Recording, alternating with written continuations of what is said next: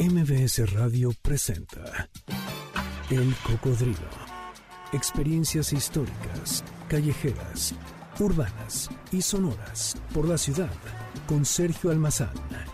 Súbete en El Cocodrilo. Aquí arrancamos. ¿Cómo sabes cosas? ¿Qué tal? ¿Cómo están? Bienvenidos. Muy buenas tardes. Nos agarraron aquí salivando. Estábamos en pleno chisme con nuestra invitada. Pero ya son las 4 de la tarde en punto, mi querida Yanin, en el reloj de la Torre Latinoamericana. Así lo marca este sábado 11 de junio, el año es el 2022. Esta es la misión 475 de Cocodrilo. Estás recuperada, mi querida Yanin, porque hoy tuviste otro festejo y así te la vives todo el mes, tú como fiesta de pueblo, me parece muy bien. Pues nosotros nos estamos recuperando y qué mejor seguir celebrando este mes de aniversario del, del cocodrilo. Y hoy, pues, vamos a recorrer la casa, el cuerpo, las emociones, la tinta de la gran poeta de la tinta americana, Pita Amor, a través de, yo creo que su alter ego, Sandra Fried, Los demonios de mi cuerpo. Así es que quédense con nosotros porque el cocodrilo aquí comienza.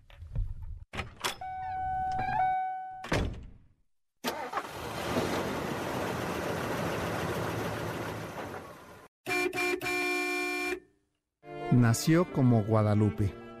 Era el año de 1918. Aún el olor a pólvora y los estruendos revolucionarios, como balas anímicas, marcarían a la familia Amor. Guadalupe fue la séptima hija de aquella rancia, encorsetada familia de la aristocracia porfiriana que resistía a los aires rebeldes del nuevo siglo XX. Con menos de 30 años, nació Pita, Pita Amor es decir, como en esas dualidades metafísicas, Guadalupe, Pita, se habitan en el mismo cuerpo, pero no son las mismas personas. Guadalupe y Pita, Pita y Guadalupe, pertenecen a un mismo universo, pero se separan en el abismo de una existencia que no tiene cabida para ambas, donde una de ellas es censurada, la otra es aplaudida y viceversa. Son los demonios que habitan y escapan de su cuerpo lo que hacen de Pita Amor la rebelión. Y esa rebelión que es destino y que le tiene preparado en ese siglo XX para romper moldes y estructuras, revelaciones y rebeldías a las que Pita y Guadalupe, las dos mujeres que se contemplan y se dialogan, una lírica, la otra poética, una mística y la otra impulsiva, habitando el mismo cuerpo pero con los demonios de su propia corporalidad y su tinta, discurriendo, discutiendo entre una y otra. Pero no es ni Pita ni Guadalupe, sino Sandra Fried quien las habita y posee para regalarnos una novela donde ellas, Pita y Guadalupe, pero también Sandra, cohabitan y liberan los secretos, definen sus mundos y saben que lo único propio es su casa, la personalidad la tinta como cartografía para narrar y volar.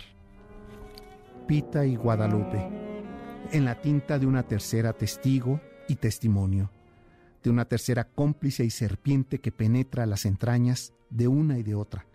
Ella es Sandra Fried, quien al escribir sobre esa dualidad, Pita Guadalupe, también se describe. ¿Cuáles son los demonios que las habitan estas tres? Esto lo sabremos con su autora y en la atmósfera y el imaginario siempre presente pita amor, como nostalgia y regreso al paraíso que es la poesía, aquel demonio del cuerpo. Y este recorrido no estaría completo si no lo hacemos también, como ya es una tradición en este programa, a través de la memoria musical eh, popular de este país y que me parece que hoy bien puede hacer un eh, diálogo sonoro eh, un, vaso comunicante con esta dualidad de personajes que vamos a hablar. Así es que la tarde de hoy, mi querida Janine, que nos has traído para sorprendernos en esta rocola del cocodrilo que suena así. La rocola del cocodrilo. Ya reconocieron de quién se trata, es la voz de Terciopelo Rebeca, que la tarde de hoy nos estará acompañando eh, de forma musical en este recorrido que vamos a hacer a través de las calles del cuerpo, de la metáfora, de la introspección del ojo tras la cerradura sobre la obra de Guadalupe Pita Amor. Al terminar la revolución en la segunda década del siglo XX en la Ciudad de México se inició ese proceso modernizador del país. Bajo el amparo del nacionalismo, el paisaje rural cedía lentamente su espacio al ambiente urbano que día a día se matizaba con aromas y colores universales. La ciudad de los palacios en la década de los 20 era un terreno fértil para los contrastes. Ahí convivían los vestigios célebres del pasado colonial que se dejaban asomar entre los primeros edificios de concreto y las calles pavimentadas. También, a la par de las lujosas eh, casas coloniales y avenidas porfirianas, decoradas al estilo francés, brotaban en sus extremos las calles y los barrios de gran tradición que albergaban a las clases populares todavía humeantes de la pólvora de aquella revolución. Y es justamente en esa eh, tradición de los barrios del centro de la ciudad, para ser específicos en el barrio de Peralvillo, que un 26 de abril de 1925 nació Rebeca, la voz de terciopelo. Fue la quinta hija de Juana Cosío de Alba y Franco Enrique Silva. Con sus siete hermanos, Evangelina, Olivia, Enriqueta, Trinidad, Enrique, Guadalupe y de su gemela Sarita, a pesar de su precaria condición económica de la familia, Rebeca vivió una infancia feliz. La pequeña Rebeca Silva Cosío aprendió el sentido de la responsabilidad entre los múltiples mesones que abundan en la zona llena de caudales humanos muy ligados al comercio del centro de la ciudad. Pero lamentablemente, las cosas para Rebeca y su familia se complicaron cuando falleció su padre. Al cumplir los 16 años, Rebeca contrajo matrimonio con Agustín Chavero, con quien procreó a sus primeros hijos, Laura Isabel y Silvia Agustín. Sin embargo, no fue un matrimonio feliz.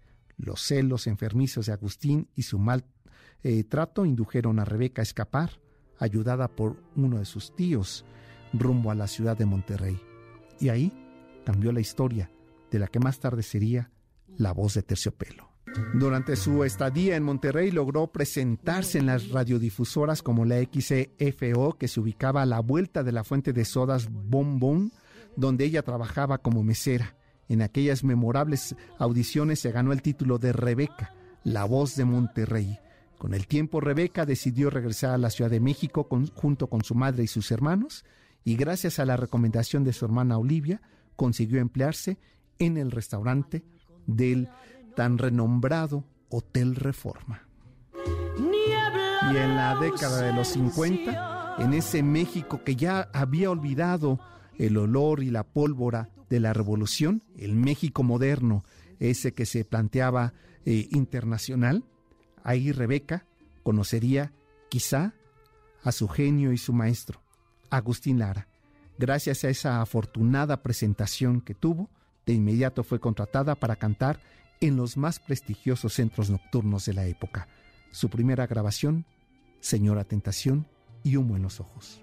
Rebeca se convertiría así en la última intérprete oficial del inolvidable músico poeta Agustín Lara, y junto con él realizó giras y presentaciones, eh, por mencionar solo algunos sitios, el afamado Capri, que se ubicaba en la planta baja del Hotel Regis, eh, del sismo de 1985 terminó con aquel edificio y también con sus años de presentaciones en este legendario lugar, por lo que ella decidió irse a Guadalajara y desde ahí proyectar su carrera. En su residencia en Guadalajara, Rebeca eh, se retiraría y se escucharía por última vez eh, los maravillosos matices de su voz, evocadora de la época de oro de la canción romántica de México en la década de los 80, finales de los 80, allá en su residencia en Guadalajara. Pero todavía se recuerdan y se recupera en la memoria filmográfica de este país las noches que se iluminaban con las luces de las marquesinas de los teatros, de los centros nocturnos y bares que le daban un toque de alegría y fiesta a la gran ciudad, y con la voz de terciopelo, Rebeca acariciaba los corazones de la que le amaban la Roca, instalada en el Hotel Insurgentes, La Ronda, ubicada en pleno corazón de la zona rosa, fueron fieles testigos de aquella inolvidable época de Bohemia que despedía acompañada con los acordes de Chalo Cervera, el pianista de las estrellas, una época inolvidable de la canción popular mexicana que queda en el registro de la voz de Rebeca, que por cierto su voz se apagó un 7 de junio del año 2012, es decir, hace 20 años. Y su última voluntad fue descansar cerca de Agustín Lara, su amado maestro, allá en Veracruz, en la playa solitaria donde puede verse una casita blanca que parece de marfil.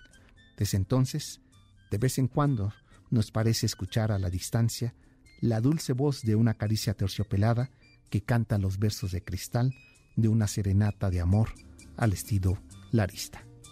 Y con los ritmos tropicales, con el bolero y el México de los años 50, vamos a estar recorriendo también un, un México que se construye a través de este eh, personaje fundamental para el México eh, del siglo XX, eh, ese, esa ciudad y esa capital que se retrata a través de la mirada, el paso, el poema deliberado en las calles de la zona rosa de Guadalupe, de Pita Amor.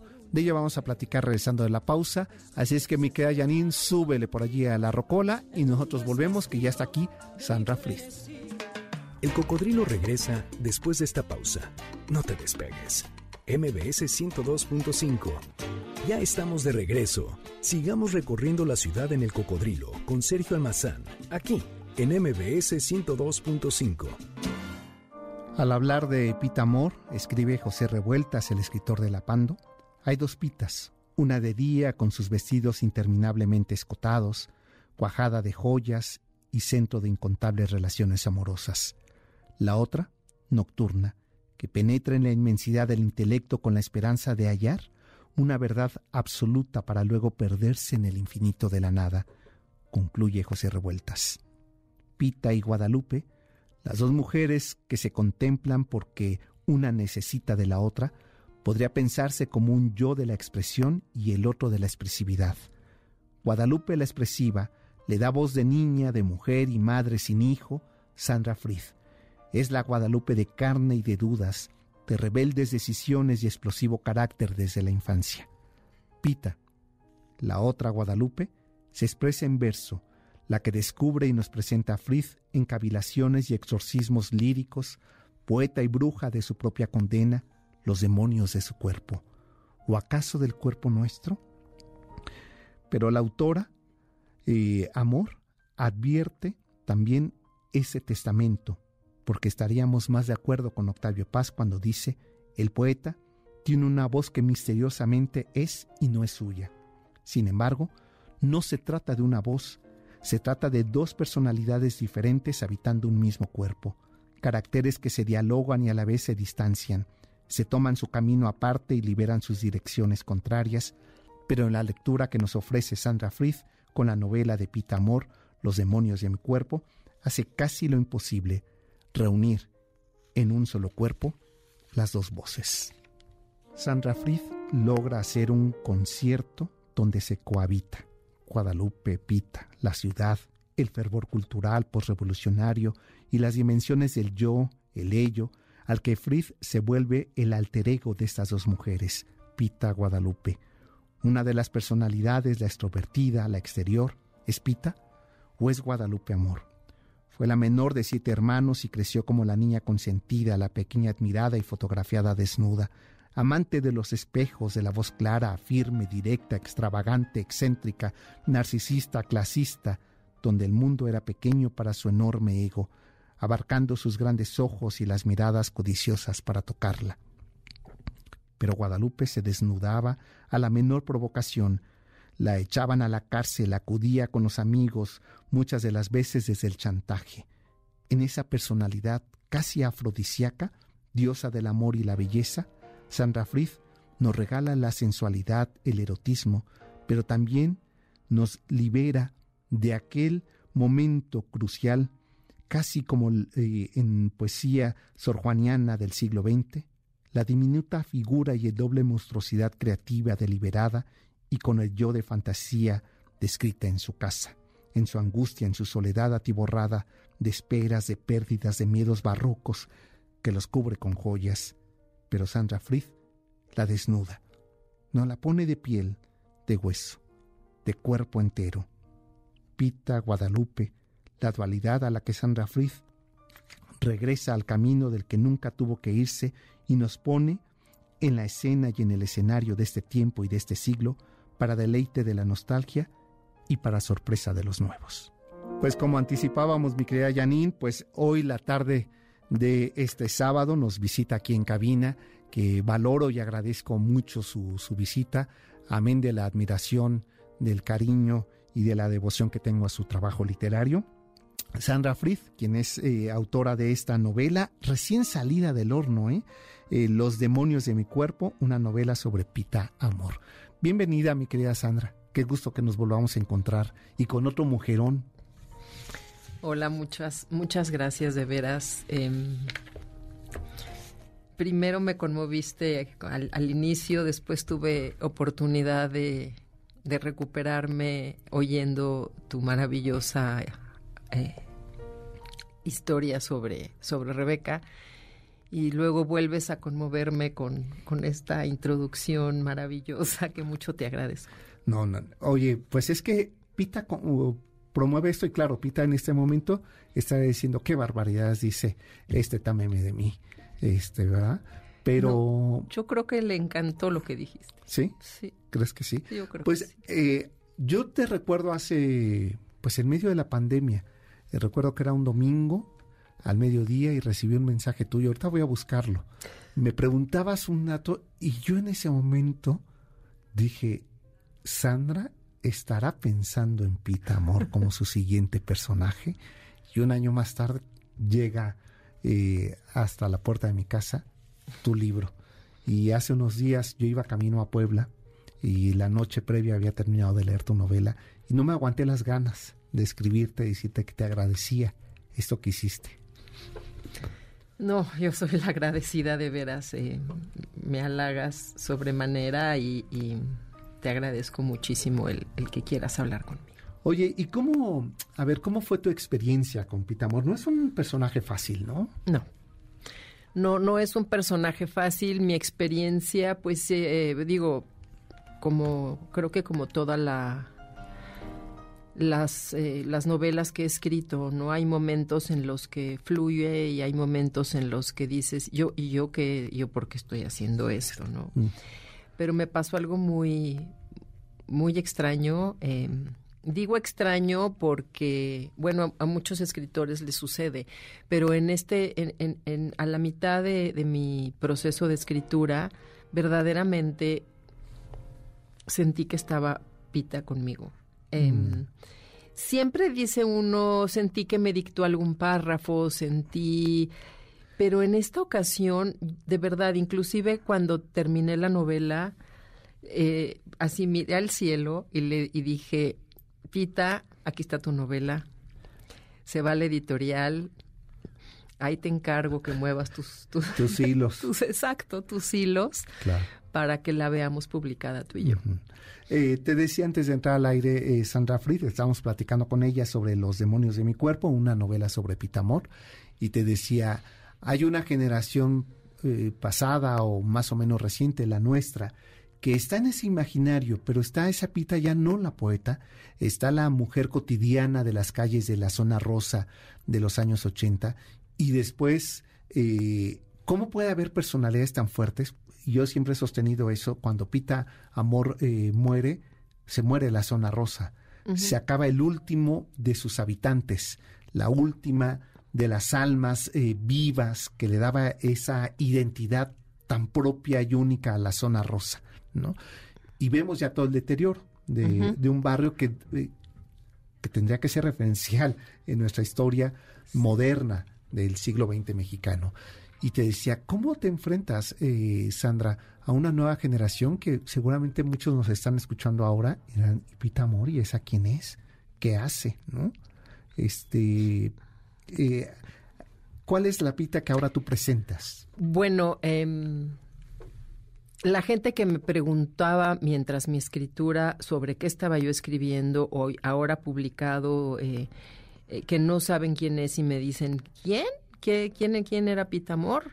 Eh, y cuando les digo una poeta, eh, la mayoría se asustan Y me dicen, ah, no, no, yo, yo no entiendo la poesía. Yo no leo poesía porque no la entiendo. Em, y les digo, es que esta poesía es, es diferente. Claro. Es, es una poesía que algo acabamos de oír eh, que, de lo escrito por, por Pita. Es, un, es, es tan, la siento fresca, la siento natural, actual. Actual, de una vigencia. Y muy conmovedora. sí. Eh, y además eh, le dedicó poemas a, bueno, a, temas variadísimos, el amor, la muerte, los animales, eh, su cuerpo, por supuesto. Em, es, es, muy, muy, tiene inclusive un, un libro de cuentos que se llama Galería de Títeres, que es bastante desconocido y muy difícil de conseguir. Em, pero es, es, es, como tú dijiste, es un mujerón del cual yo me, verdad, de verdad me enamoré. Pues cómo no. No, no, no. Y, y, y no. O sea, es una mujer seductoricísima, eh, apabullante, ¿no? Eh, pensaba en el reto de escribir una novela, eh, sobre todo porque es muy fácil caer al lugar común de Pita, ¿no? Este, porque su propia poesía es autobiográfica, entonces te da como elementos para que fácil te lleve, ¿no? A, estos elementos, a veces hasta clichés. ¿Cómo trabajaste que no, no morder esa manzana? Bueno, mm, es que hay varios elementos que mucha gente desconoce em, sobre Pita que, la hacen, eh, la hicieron ser lo que fue. Em, uno es su infancia, esta que tú ya, ya muy bien describiste, ¿no? El, ser la menor de siete hermanos, nacer en una época en la que esta familia rica de Abolengo eh, pierde con la revolución, pierde la, eh, la, hacienda que dicen que era una de las más, grandes, o la más grande de Morelos. Y entonces el padre, que ya era muy mayor, se, se hunde en su biblioteca a escribir poesía eh, y la madre se dedica a em, sostener esta imagen de familia rica. Eh, y entonces hay que vender objetos en el Monte Piedad para poder seguir sosteniendo un ejército de sirvientes en una casa de 40 de 40 habitaciones. Y en un modo de vida que ya es insostenible después de la revolución, que es incluso grosero. Sí. Que es insultante, que es impensable en un México pauperizado, ¿no?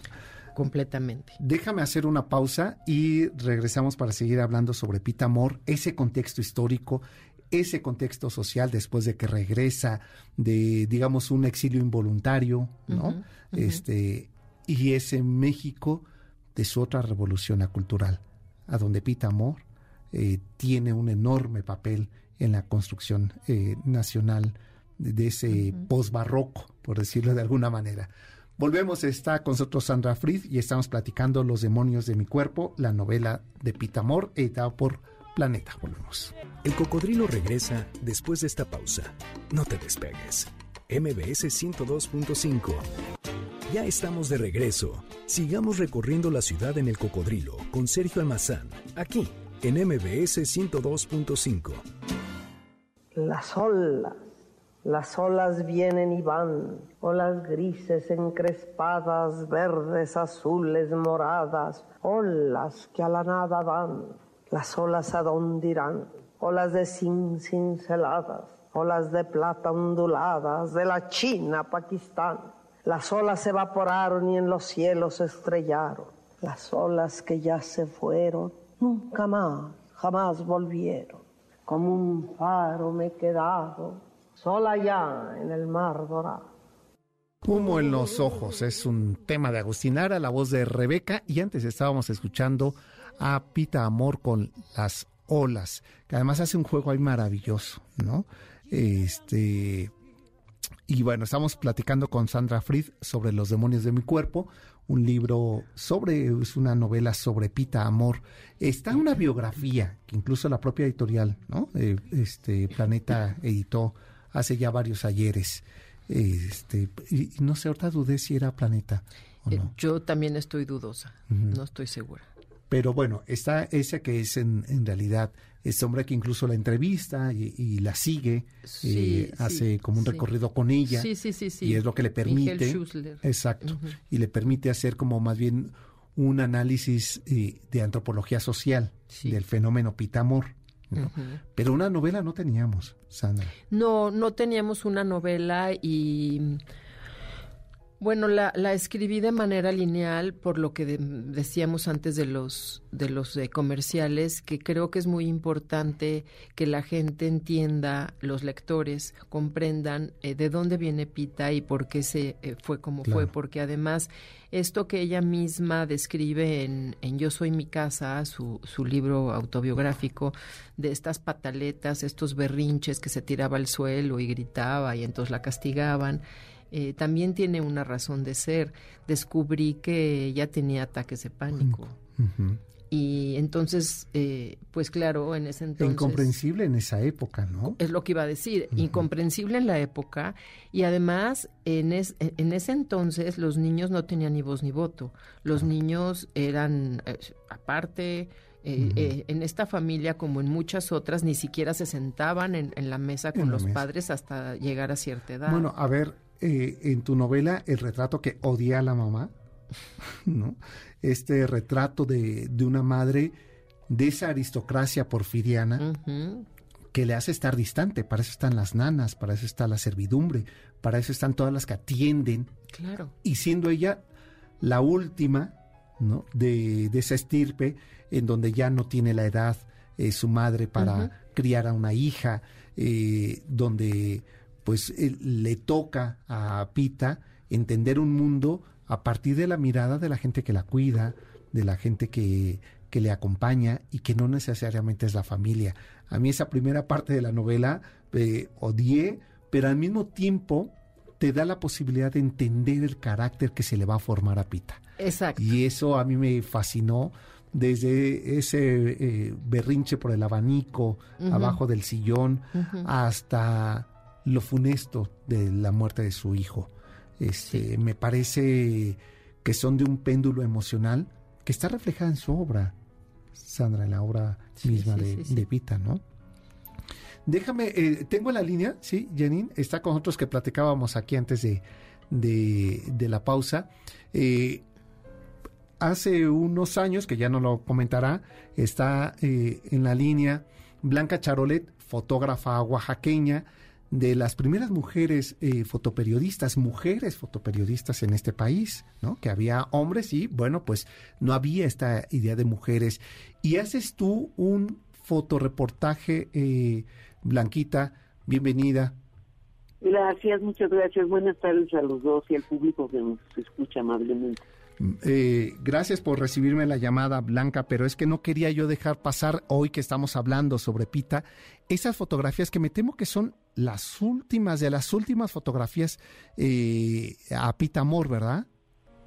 Pues mira, en realidad no, no tengo el, dato de si fueron las últimas, pero sí una, una posibilidad de que se dio eh, a raíz de una conversación con Pati Reyes Espíndola, que estaba en ese momento, estamos hablando de, de, de 1999, ¿no?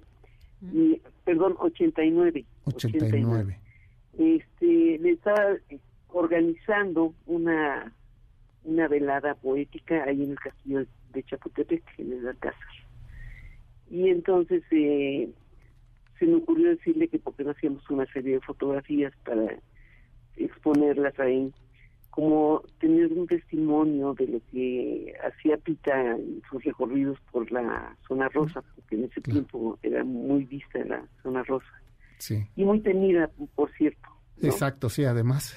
Ajá, entonces eh, me dijo amablemente que sí, que era muy buena idea y eh, dice lo que no sé si las las podrás hacer porque Tita no no le gusta la cámara fotográfica últimamente, ¿no? Ajá, últimamente, claro, sí, porque si algo le gustó fue el espejo del alter ego, de la pintura, de la fotografía, ¿no? Del retrato. Pero claro, ya al final e, era muy complicada, ¿no? Sí, es, es, es complicado. Finalmente la convenció y este hicimos un recorrido por eh, por la zona rosa, los lugares que ella le gustaba visitar. Y yo fui con mi cámara testimoniando esa esa esa digamos esa rutina de ella, ¿no? ¿Cuántas fotografías tomaste? Fíjate que el dato exacto no lo tengo, pero son tal vez cerca de unas 150 fotografías. Ajá. O sea, tienes un registro del gesto de Pita Amor que es que se me está ocurriendo una locura. Que este eh, Sandra Fried, debemos extraer de tu novela unos fragmentos que acompañen como pie de foto las imágenes de Blanquita Charolet y hay que exponerlas. Me parece. Hay que llevarlo al Museo del Estanquillo.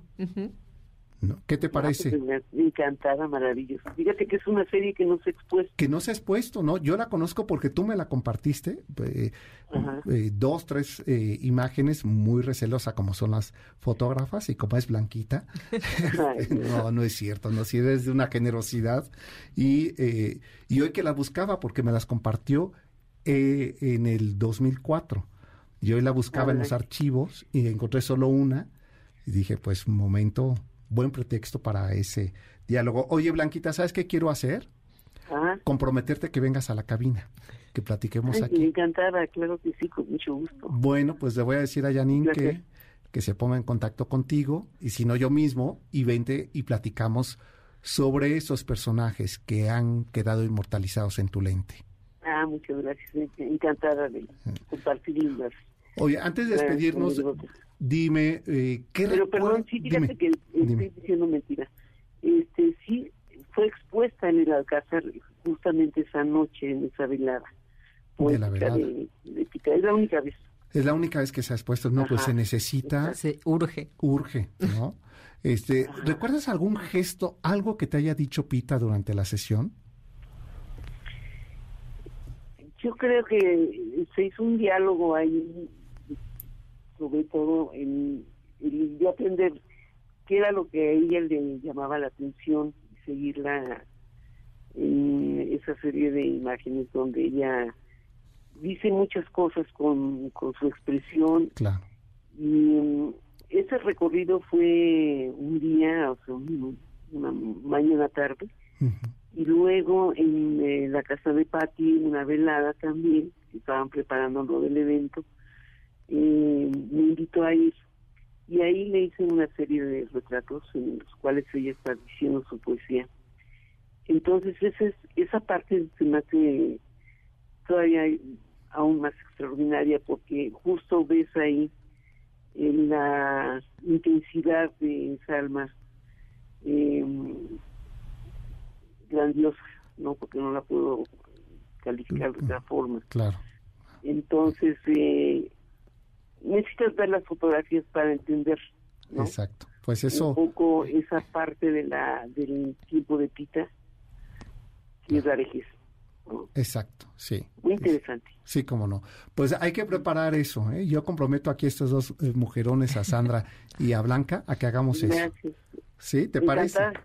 muy bien, te agradezco mucho, mi querida Blanca Charolet, fotógrafa una de las fotógrafas de Pita Amor, ya en la última etapa de, su vida y que están ahí, estos registros que hay que eh, poner en el espacio público, que se conozcan. Pues, ¿qué pausa, mi querida Janine?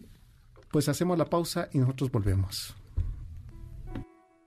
Los cielos, cielos de oro mexicano, cielos de nubes doradas, de nubes amotinadas, son cielos americanos como cielos africanos, con las estrellas voladas, estrellas multiplicadas y con luceros lejanos, cielos de éter y amatista, cielos sin fin a la vista, cielos de auroras boreales y de astros municipales, cielos de aviones volantes y gaviotas ondulantes. El cocodrilo regresa después de esta pausa. No te despegues. MBS 102.5. Ya estamos de regreso. Sigamos recorriendo la ciudad en el cocodrilo con Sergio Almazán, aquí en MBS 102.5. Es la voz de Rebeca, que seguro muchos de ustedes, excepto Janine, que es de vanguardia envejecida y que trae sus acetatos y todo, eh, ella sí se acordaba. Muchos a lo mejor no se acuerdan de Rebeca. Pero yo les sugiero, eh, este, no soy yo de recomendar nada, de sugerirles dos cosas hoy.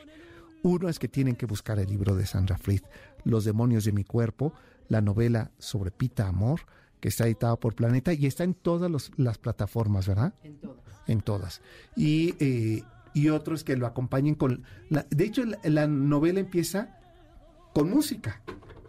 Está una pieza musical sonando y yo dije, Ay, me voy a hacer la playlist. Fíjate, ¿no?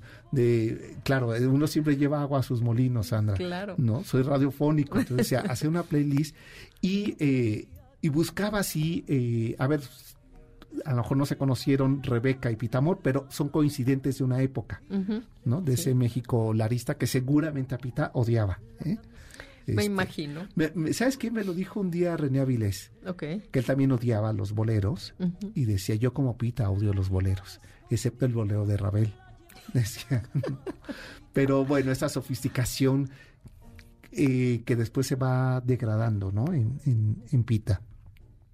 Bueno, eh, empieza eh, con, con, el Danubio Azul porque cuando cuando este Miguel Sabiedo le pregunta cómo quiere su homenaje, ella quiere que pongan el el Danubio, azul. Entonces, eh, si el lector lo recuerda al final, así empieza la Así empieza la novela, sí, sí, sí. Sí, y además, eh, aquel homenaje, ¿verdad? En Bellas Artes, qué locura. Una locura y, y, yo creo que esa era la manera como yo debía de terminar la novela. Sí, con una pita muy luminosa, muy contenta, sintiéndose una diosa. en un éxtasis, en una eh, Afrodita, ¿eh? Me parece que lo que haces es eso, es un, como cincelar a, la Afrodita mexicana, ¿no? Donde tiene esas imperfecciones que tiene que ver con lo doloroso de, de su vida, de enfrentarse al mundo donde está la orfandad presente todo el tiempo, ¿no? Sí. Y, y, eso a mí me parece que sí marca la poesía de Pita. Sí, claro, por supuesto. Oye, es que me estaban por acá preguntando que si Pita Amor es pariente de Elena Poniatowska. Sí, claro, su tía. Es su tía, ¿no? Sí, sí. Y también me preguntaban, este, ah, por acá, eh, eh Pita Amor eh, solo escribió poesía, ya nos comentabas que también cuento, ¿no? Y eh, donde encuentran, bueno, el, el libro, ¿cómo se llama? Los demonios de mi cuerpo, la novela de Pita Amor. Eh, Sandra Fried es la autora y está editada por Planeta. Que a esa distancia, ¿cuánto tiempo pasó entre que le pusiste el punto final, le diste San para enviarlo a Planeta? ¿Tu editora quién fue? ¿Carmina? No, fue David. David, Cuando la envías y después ese silencio de desintoxicación, ¿no? Que viene de dejar el personaje, la historia. Desintoxicación y orfandad. bueno, eso te iba a decir, después lo que viene es, un, una, una oquedad, sí, sí, sí, sí, como agujero negro del firmamento. Y de ahí hasta ahora que está saliendo, ¿cuánto tiempo ha pasado? Como, como siete meses. Ah, bueno, te da tiempo de mirarlo a distancia, ¿no? Sí, sí, sí, sí. Y, a ver, la miras a distancia y, No, es que no, creí que me querías preguntar por el proceso, pero la miro a, la miro a distancia, bueno, no, yo no la he releído, no, no me no, me autoleo, este, habiendo tantas, tanta literatura tan buena, este, que, que, hay que leerse, este, no, pero bueno, sí la estuve recordando eh, mentalmente mientras... A ver, y viene una lectura cuando vas a los medios, ¿no? Por la mirada del otro, por lo que te pregunta el otro sobre la novela, ¿no? Sí, sí, sí, y, el acordarme de ciertas anécdotas que digo, ay, este, cuando escribí tal cosa, o sí, es, es, pues es muy rico, muy... Eh, ¿Cómo era la Pita Amor con la que iniciaste, con la que terminaste? Pues eh, sí, sí, sí hay... Em, es, muy, muy diferente. Em, pero eh, la, llegué a comprenderla de tal manera em, eh, la pasó muy mal. La pasó muy mal, claro. Y por otro lado, está, es que hay, hace un momento te iba a decir la paradoja esta de, de, de, em, eh, crecer con la nana, ¿no? En esas familias. Y por otro lado es no, no te juntes con los, con los, con, los, sirvientes. Exacto. O sea, entonces... Entonces, ¿dónde estaba? No, si ella es la única que me abraza, si mi nana es la única, que, me abraza. Sí, que es Entonces, pero si yo voy a la cocina a pedirle que me oiga cantar, porque ella desde niña quería que la oyeran cantar y se subía a la mesa y a la silla, y pero entonces la mamá le decía, no, no estés en la cocina con las sirvientas. Este, no, no, son de tu clase. No son de tu clase, pero es la única que te cuida, que te escucha, que te mima. Entonces, imagínate, ¿no? esa dualidad. Eh, con esa dualidad. Sí. Y pues hasta cierto punto abandonada por los padres que están, no tienen tiempo para ella. No. Y desde niña, como dices, era egocéntrica, era... Que si no es con esa piel, no es capaz de sobrevivir, ¿no? Sí no, y luego la libertad, la libertad que, le da.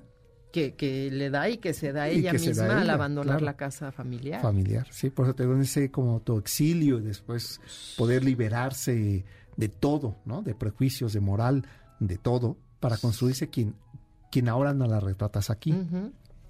Sandra, eh, pronto nos veremos. Sí, sí. Cuando y sigamos platicando sobre Pitamor. Claro que sí. Eh, Los demonios de mi cuerpo es el título de esta novela sobre Pitamor, editada por Planeta, la autora Sandra Fried. Y nosotros ya nos vamos, ¿verdad, mi querida Janine? Ya, momento de decirles gracias por habernos acompañado. Eh, Víctor Luna, que es nuestro nuevo operador, espero no hacerte sufrir tanto, Víctor. Este, ahorita estuve tranquilo, ¿eh? Para que agarres confianza.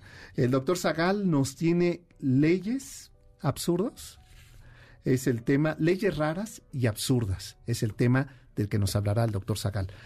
Nos vamos con letanía de mis defectos, mi querida Janine, por favor, pásenla bien hasta el próximo sábado. Letanía de mis defectos. Soy vanidosa, déspota, blasfema, soberbia, altiva, ingrata, desdeñosa, pero conservo aún la tez de rosa la lumbre del infierno a mí me quema. Es de cristal cortado mi sistema. Soy ególatra, fría, tumultuosa. Me quiebro como frágil mariposa. Yo misma he construido mi anatema. Soy perversa, malvada, vengativa es prestada mi sangre y fugitiva. Mis pensamientos son muy taciturnos, mis sueños de pecado son nocturnos. Soy histérica, loca, desquiciada, pero a la eternidad ya sentenciada. MBS Radio presentó El Cocodrilo. Experiencias históricas, callejeras, urbanas y sonoras por la ciudad Súbete en el cocodrilo. Nos escuchamos el próximo sábado aquí en MBS 102.5.